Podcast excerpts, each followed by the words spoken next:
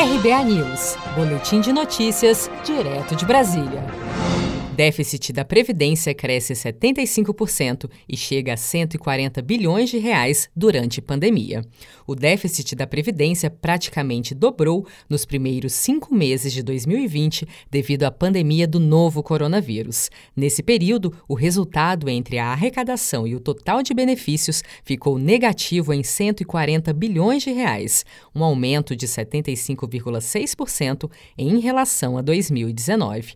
Esses dados se referem referem ao regime geral da Previdência Social, sistema relacionado aos trabalhadores do setor privado que constam no Boletim Estatístico da Previdência Social. A redução na arrecadação líquida previdenciária foi de aproximadamente 30% entre março e abril, e a antecipação do pagamento do 13º salário, por exemplo, foi um dos principais motivos para o aumento no déficit nas contas da Previdência.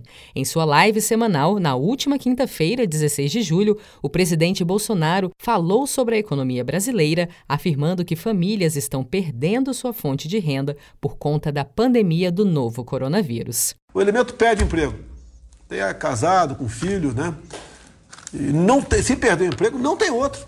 O informal, inclusive, o que vivia de bico, né? De vender aí churrasquinho de gato, vender uma. Um, vender um, um chá na praia, um mate dentro da praia, vender um picolé num, num arquibancada de de futebol, perdeu emprego.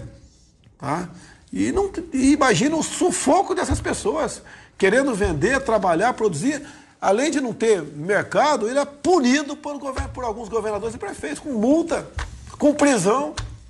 Olha que situação que nós chegamos. O governo federal determinou essa medida para diminuir o impacto econômico causado pela Covid-19 na população de baixa renda. Os pagamentos do benefício de prestação continuada e auxílio-doença também foram antecipados. A lei orçamentária anual deste ano previa um déficit de 241 bilhões de reais para o RGPS em 2020. Em 2019, o déficit já era de 213 bilhões de reais, o equivalente a cerca de 3% do PIB, produto interno bruto, do ano passado.